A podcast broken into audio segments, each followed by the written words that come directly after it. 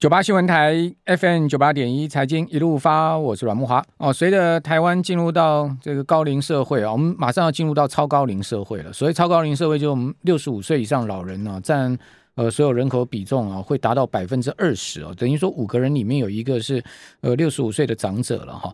那当然这个。年老了，你当然这个问题就来了，就是说健康的问题哈，这个失能啊、失智的问题。那我们节目也多次啊谈探讨这个失智。那啊，虽然说我们请教蛮多专家，恐怕这个我们所有请教专家都没有我们今天要请教这位专家，他看过的病人最多哈，或者说呢，他关怀过的这个实际的呃有关失智的问题的这个病患是最多的哈。那同时我们介绍一本新书哈，这本新书叫做《超越认知障碍，曹爸有方》。哦，那是嘉嘉义大林慈济医院失智症中心主任曹文荣曹医师所著作哈，但一般大家都叫他曹爸哦。那我我知道曹爸长期在脸书上面每天写一篇文章嘛哈，然后呃出版社也看到这些文章呢，也觉得很好，就是希望说曹爸能把这些文章汇整成一本书了。好，那呃事实上曹爸所写的文章不止这一本书啊。哦，也不只是在失智的部分哈，但我们今天主要谈的还是在失智症这个区块上哦，因为曹爸他是本身呃照顾过跟呃看顾呃看顾过很多的失智病人，同时呢，曹爸自己的母亲曹奶奶呢哦，其实呢也是呃在晚年的时候罹患了失智了哈，哦，所以也有这个照顾亲人的经验，所以我们今天来请教本书的作者曹爸，好，在我们的线上，我们今天透过 YT 直播的方式啊来访问曹爸，曹爸你好。你好，呃，大家大家好，好，哎，曹爸，已经我们有听众朋友在留言板上说是你的脸友了，呵 呵说长期看你的文章，有很多，现在有上上万人的，上万人。好，哎，曹爸，你们先谈一下，您怎么会走上这个脑神经内科这条路？我知道您最早其实服务是在三总嘛，对不对？对对对，嗯，因为当时是到三，那当时。脑神经科还是没有发展的，对，那时候它是发展最慢的，在内科里面。嗯，但是因为我在里面工作中，我们的那些长官们就认为这这个科是很难、很很还没发展，叫我去发展，嗯，嗯，就强迫我去学神经学，是，所以我就我就直接到到了英国伦敦啊，去学了这个正宗的神经学，回来以后我就开始发展神经学。嗯嗯。啊，这样的话呢，就一直一路走下来，就走在最前面。啊。那么现在从台北走到花莲，我又在花莲成立这个神经的这个团队，嗯，然后到了大林，我又在成立神经团队的时候，发觉哎，这边老人家特别多，失智问题是个重重要的问题。嗯嗯，你刚才讲的超高龄百分之二十，嗯，很多在嘉义的那个乡镇都超过百分之二十，哎，嗯嗯，啊，到村里面走一趟。看不到五十岁以下的人看的很少，对。那么失智是一个不是一个人的问题，是一个家族照顾的问题。嗯，所以我就带着这个团队到社区啊，拜访村长啊，在那边成立一些失智老人的关怀据点，然后到家里去做失智的居家医疗，找出一些在家里照顾的方法。嗯嗯嗯，家家家庭处方。因为很多的失智问题反而是照顾的问题，是你只有到家里面才能找找到他的问题所在，嗯，给他比较、嗯、比较适当的指导，是，所以一路来我觉得走的蛮有意义的，嗯，就把这些东西啊，走路的过程觉得有经验的，就把它写在脸书上，嗯嗯，能分享、嗯、也算是一种教育、嗯，也算是我应该是个社会的责任，嗯、因为既然赋予了那么多的呃任务，我就应该把它。表达出来是。是这样子，可以可以用文字的方式帮帮助更多人了哈。就是说，呃，因为您您毕竟呃能走的地方是有限的，哦，但是呢，这个书呢，这个文字是无远佛界的嘛，哦，大家只要看了这个书之后就，就哎，其实就知道说，哎，我们怎么去照顾失智的老人呢。对，好，这个其实其实这本书啊，嗯，也只是我以我看，跟我因为我母亲失智嘛，我们住在一起四十年，嗯，所以他的。点点滴滴我都知道。对，那么要怎么跟他相处，他要怎么吃东西，嗯，他怎么走路，他住的地方怎么安全的方法，我都把它设计好，我所以他写出来。嗯嗯嗯。再过来就是我在乡下看到的很多照顾的模式。嗯。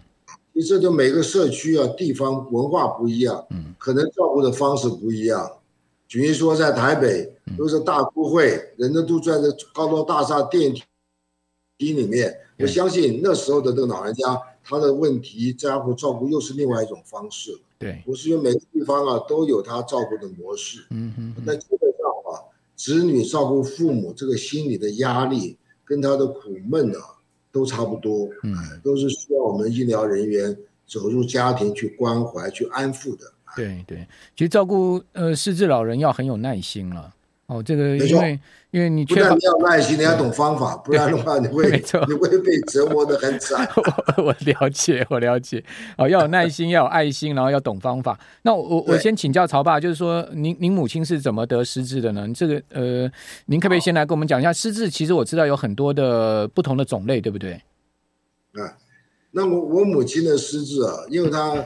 因为我父亲活到一百一百零一岁了，哇，那么这么高龄，最后是因为洗肾啊，嗯、然后器官衰竭，嗯、那么曾经啊，在他往生前两年呢，摔一跤骨头摔断，嗯，那个时候才开始，我们请了一个外籍看护照护，是。啊，那时候我母亲还在旁边多一个人手，那么这样子他还会还会教外籍看护怎么照顾别人，嗯嗯，怎么做饭，但等到我父亲往生以后啊，我们发觉到我母亲。其实啊，因为有外籍看护在身边的三年了，对，他有些日常生活已经交给外籍看护做了，嗯，他不是很熟悉了，嗯嗯嗯，买菜呀、啊、算钱呐、啊，有些东西啊就慢慢的开始出问题，是是是，因为有外籍看护在，他就开始有怀疑，因为因为容易忘掉，就是到到处藏钱，对，啊，这里面其实就开始了，OK，啊，当然他的做饭呐、啊。各方面也一律都交给别人了，嗯嗯，所以做饭这方面你看不出来，嗯，很多东西被外籍看护取代了，嗯嗯嗯，但是在他的一些这个钱的使用上出了问题，嗯，再后来就是开始认认知出了问题，嗯啊，人呐，孩子们来啊，名字叫不出来啦，嗯。啊，这些问题都很快的，所以他应该属于阿兹海默型的，OK，啊，这个发作大概到了。每一年每一年的退化，嗯，大概第五年、第六年左右，其实大小便就开始失禁了，嗯哼哼，啊，所以但是大概也是在第失禁以后的话呢，放上这个纸尿裤以后呢，就很容易引起泌尿道的感染，是，因为他老人家不会讲话，嗯，他其实体温呢只要稍微高一点点，平常都三十六点几，对，他只要到三十七度一二啊，其实来讲。就已经不正常了，对，然后他的胃口不好了，这时候你去检查就发觉到他泌尿道感染，嗯，严重的还要住院治疗个两一个礼拜，所以最后这一年呢，就到医院来来回回就去了三次，都是泌尿道的问题，嗯，哎，OK，呃，这个问题啊都是需要照护的，是是，要想知道的。所以，所以您，您母亲就曹奶奶，她算是这个失智里面比较严重的一种嘛？阿阿兹海默算是比较严重的一种。对，他就是退的比较快了，对，就慢慢慢慢人家不认识了。就是说那个呃呃，就是说进程会很快，就是失智的进程会很快的。也也差不多，就你看这是什么状况？一般来说，大概阿兹海默型的话，大概也差不多有十年的照顾。十年，十年，嗯。大概差不多五六年、六七年开始，嗯，呃，大小便出状况，对，小便不，这时候我开始穿上纸尿裤以后啊，人命尿路的感染就出来了。所以往后的几年都是在在一些感染尿路啦、摔跤啊，还有、嗯呃、吞咽的问题啊、营养的问题啊，在处理。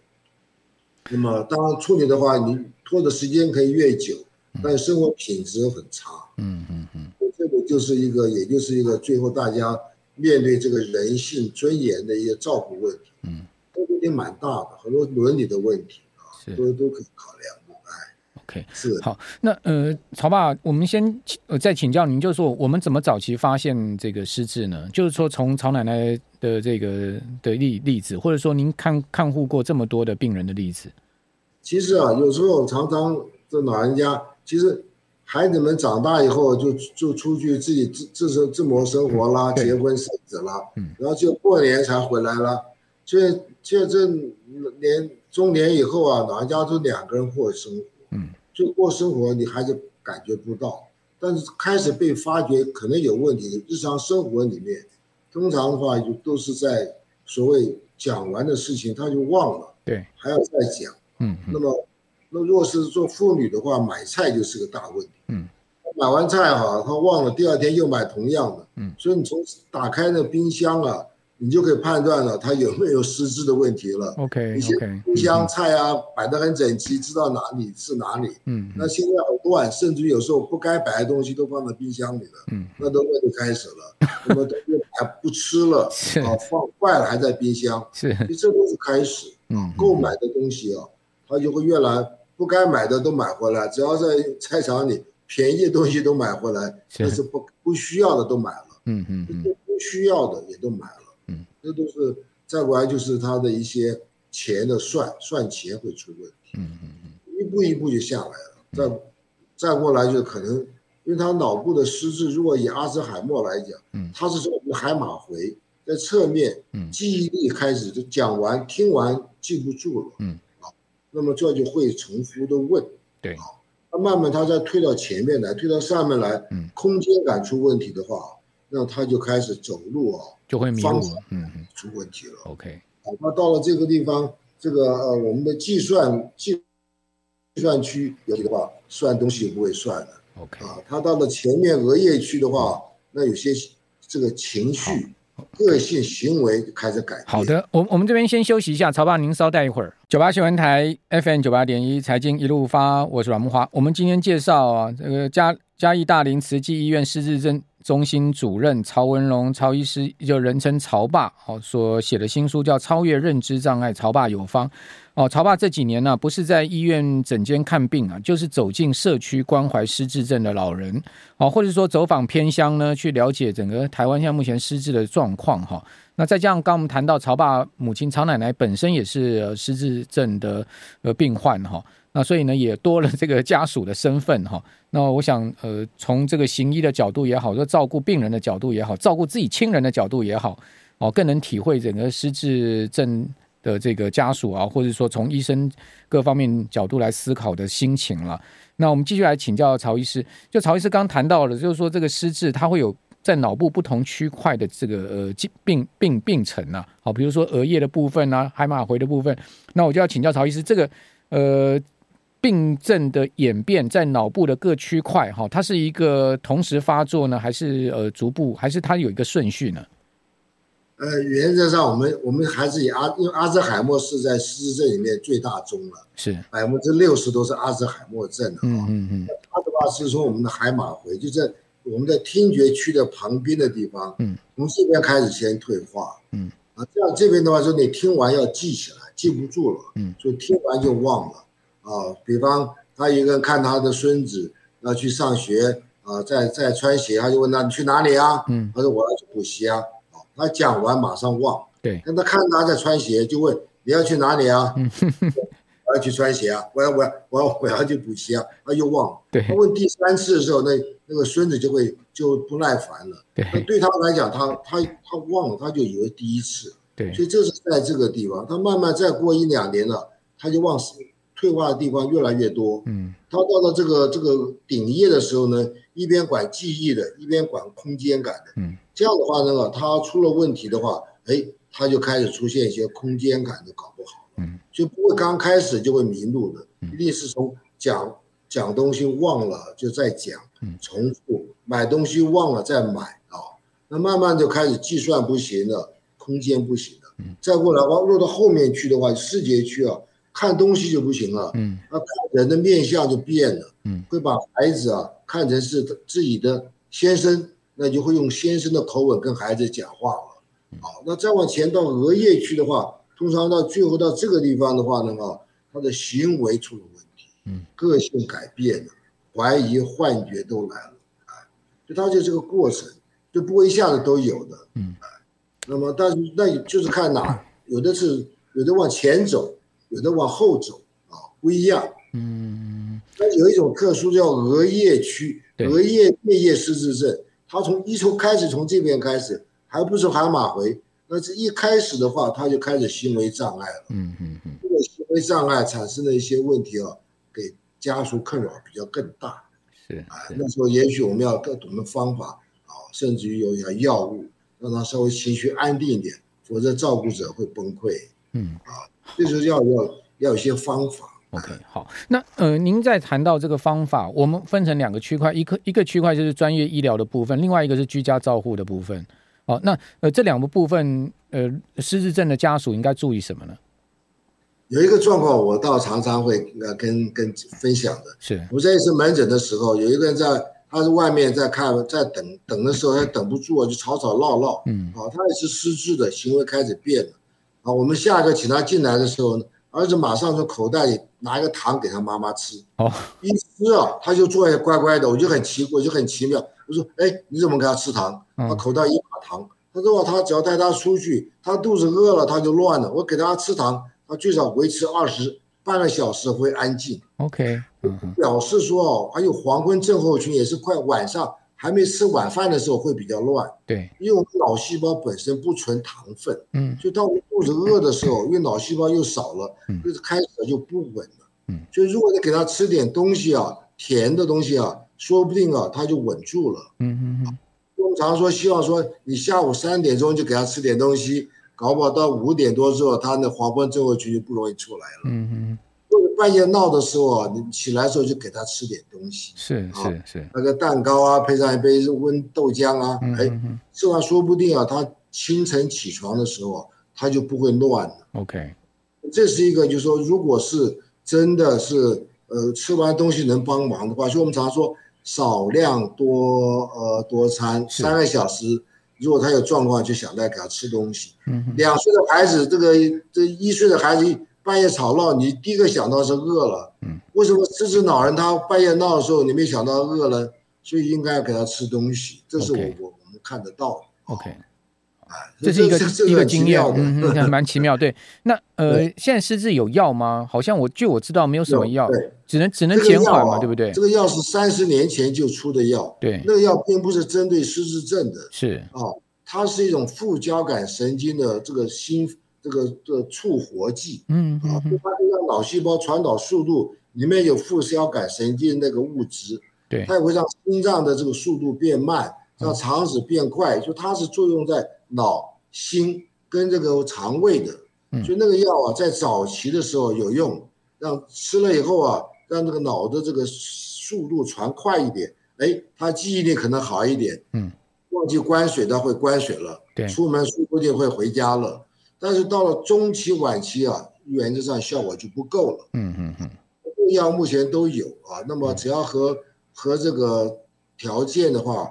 诊断条件，健保局会免费给的。嗯嗯嗯，OK，对，是这样。那那 呃，判断失智，比如说到医院的话，我们一定要去照照那个断层吗？就是说还，还还是说要去照做很先进的检查呢？其实啊，现在来说的话，就是呃，当我们要诊断它，嗯啊，因为脑脑部的话，你开始记忆力不好啦，东忘西忘啦，不见得就一定是退化的。对。脑里面有任何的有有状况，都会产生类似的认知障碍。嗯嗯。那我们谈到是失智症，它是跟退化有关。嗯。所以它是越来慢慢逐渐继继续的退的啊。那如果说脑里面怎么长了一个瘤啦，或者是脑里面有脑膜出血，它会它都会产生认知的那种障碍。嗯。那那个是可以治疗的。嗯。所以为什么我们说希望做个电脑断层，能够把它看出来？嗯、那这里面想到一个电脑断层，一个是磁振造影，这两样都是在看脑部的构造。嗯，其实磁振造影会看得更仔细。是，但是对一个失智的来讲，只要有经验的脑医生来讲，电脑断层就足够可以做判定了啊。嗯嗯。所以而且电脑断层的检查的速度比较快，嗯，也不会让老人家比较诊断上会比较容易方便。嗯。那么我们做一个电脑断层，我们在请临床心理师做一个。记忆的判定啊，看他的标准。如果满分是三十分，看他是在多少程度啊？如果读书人你低于二十五分以下的话呢，考虑啊，你可能就有失智倾向。嗯啊，这样子的话能够，我们就可以给他用药，这健保规范。嗯啊，如果说说你没有做这些检查啊，那么这个药的话呢，就不能够由健保给付了。了解。所以为什么要做这个检查？而且检查完以后就确诊是的话呢，他不光只是可以得到药物的东西，还可以拿到身心障碍手册。是，是，这是可以拿身心障碍手册的。如果如果真的需要一个外籍看护来的照顾的话呢，他是可以拿到八十量表。嗯，嗯，所以这些东西啊，都需要在台湾来说，都是要神经内科医师跟精神科医师在赋予他这个诊断跟治疗的权利。OK，好的。呃，我我们有听众朋友问曹爸，问曹医师说呢，多吃核桃啊，或是椰子油可以减缓失智，这是真的吗？就是说我们照顾失智病患，我们可以让他们多吃什么？这个东西啊，有都有有很多食品上蛮都讲，但是非常能够被被这个肯定的话，都很为难啊。是是，想吃不妨，也有吃是不妨，但是不是重要？我是认为啊，是让讲话。嗯，让老人家呢跟人家互动、社交，嗯，因为当你讲话的时候，就社交，那么就能够让你的记忆拿出来讲，就每次一讲话就要提出记忆啊，提出存取，提出，这就是训练他提出记忆、活化、活化脑部的状况。嗯，如果说他慢慢的不出门的话，做孩子们的，尽可能每天打个电话啊，聊个十分钟的话，对老人家来讲都很重要。对，这个曹奶奶的经验也是这样嘛？您刚刚讲说，她外外劳来了三这三年，她就慢慢退化了嘛？对，这这个这个有外劳在或者孝顺的儿女在，常常老人家容易失智。所以说啊，有很多东西能够他能做的，还是让他做。好的，不要把他这个东西放呃取代的话，他就丧失一个生活技能。嗯嗯对，我我记得我看过那个北野武啊，日本有一个大导演啊，他写的一篇文章说，他让他妈妈拖地，然后人家说他不孝，他就说其实我是为我妈好。好，那个谢谢曹爸今天接受我们访问，谢谢曹爸，谢谢。